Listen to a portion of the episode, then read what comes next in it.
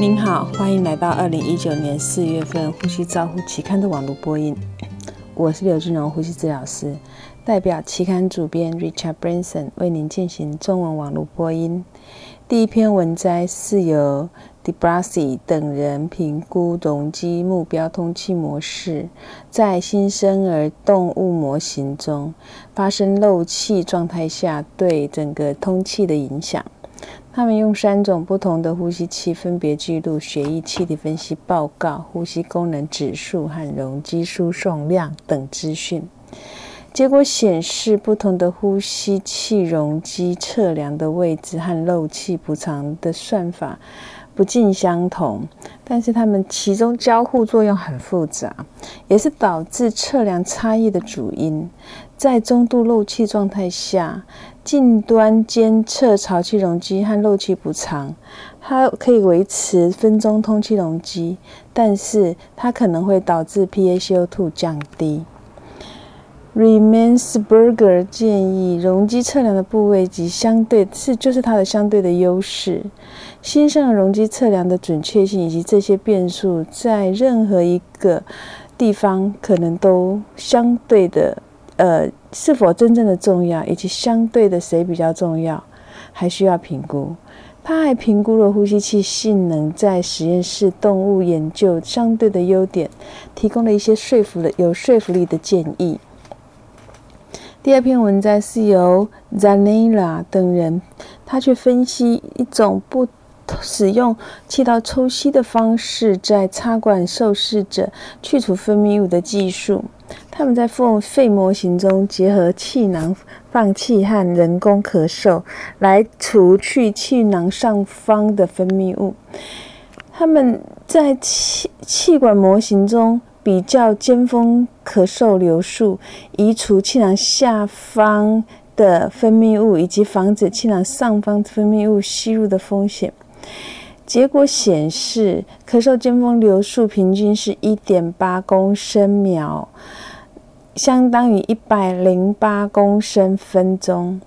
在气管压力保持在 PEEP 的水平下，可以防止误误吸。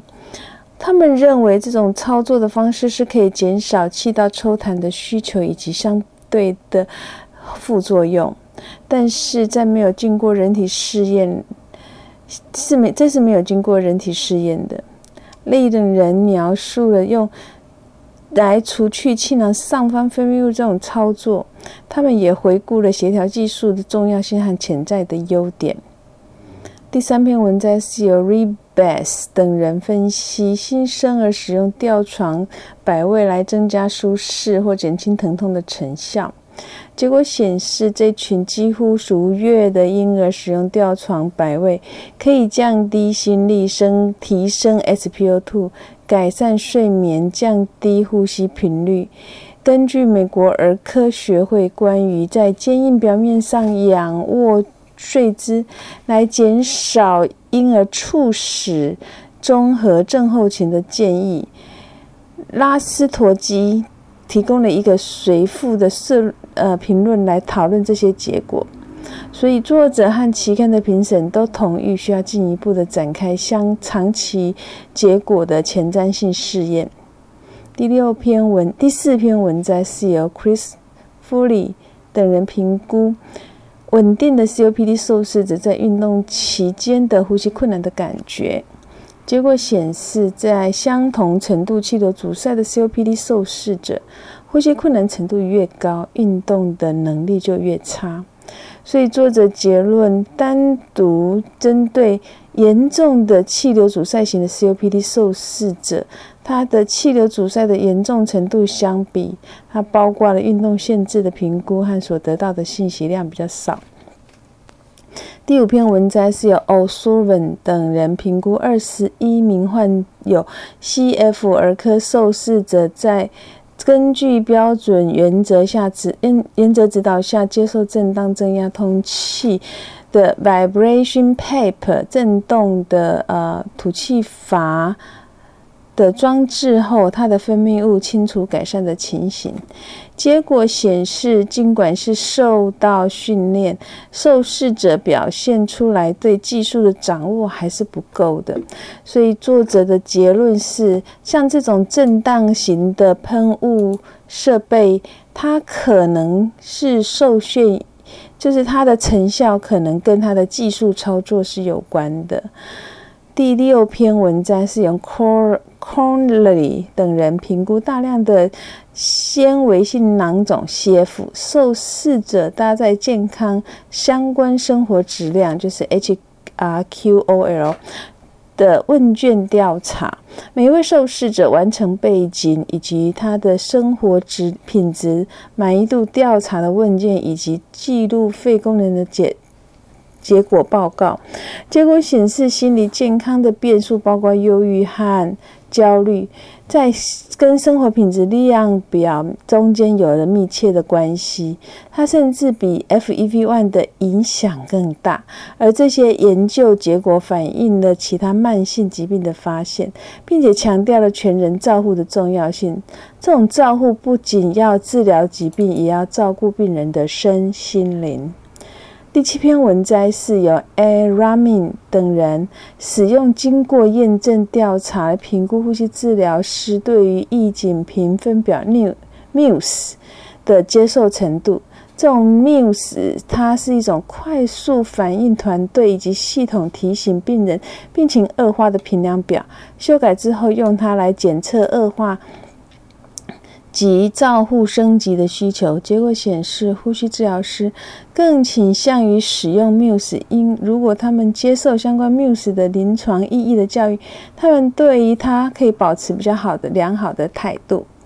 第八篇文章是由 f r e d d y 等人，他去评比较静态虚拟实境的。六分钟走路测试与传统的六分钟走路步行测试，它们的差异结果显示，虚拟实境方法是比较需要学习的。那至少要有两次以上才能够做过两次以上才能够达到比较好的效果。第九篇文章是由 Frank 等人比较六种不同的吐气阀的装置设备的性能的差异的实验室研究。他们使用五到十三十升每分钟的流量记录气道压力和震荡频率的变化。结果显示，P 这种吐气末吐气阀的设备，它一系列的流量和阻力设置中产生的性能的特征和微小的变化，可以基于对流量的反应和将呃反应将器具分类为依赖型和劣。依赖于流量、流量依赖型和流非流量依赖型的设备。第十篇文章是由 Salmon 等人比较增量踏步法、六分钟步行踏定点踏步法以及跑步机跑步法测试的三种运动方式，在诱发儿科运动支气管痉挛的现象。结果显示。踏步引发运动支气管痉挛的比率远远低于其他测试法，所以结论建议踏步操作法简单、成本低，可以用来初筛这种运动引发的支气管痉挛。但是有症状的受试者在跑步试验中要特别确认它是真的是阴性测试。第十一篇文章是由 Mandani。等人比较两种不同雾化器在大口径经高流量经鼻导管 COPD 受试者和实验室的差异。他们经吞雾给予萨布塔摩治疗后，评估十二名受试者尿中的萨布塔摩的浓度，结果显示网塞雾化器的萨布塔摩产量产出的量大于。喷射式的雾化器。然而，这些研究还没有受过，呃，没有评估受试者的临床反应。第十二篇文章是由关等人以半指导性访谈评估一组患有支气管扩张的成人的健康行为和幸福感。结果显示，症状感知存在有很大的差异，而且药物的遵从性也很差。受试者表示担心影响生育能力和其他人感染的风险，但是在涉事不同的观点以及支气管扩张中介入了规划。第十三篇文章是由 Santa Cross 等人以系统评估的方式分析年龄对于机械通气受试者死亡率的影响。他们使用 GRADE 分析表评估证据品质。他们发现，虽然证据品质较低，但是较年长的高龄的人似乎在机械通气上面的受试者的死亡率较高。以上是四月份《呼吸照护期刊》的中文网播，由中国医药大学呼吸治疗学系的智能呼吸治疗师翻译与播音，朱耀成呼吸治疗师的修稿与审稿。如果你想进一步了解原文的内容或过去的议题，请上美国呼吸照护期刊网站 www 点 rcjournal 点 com。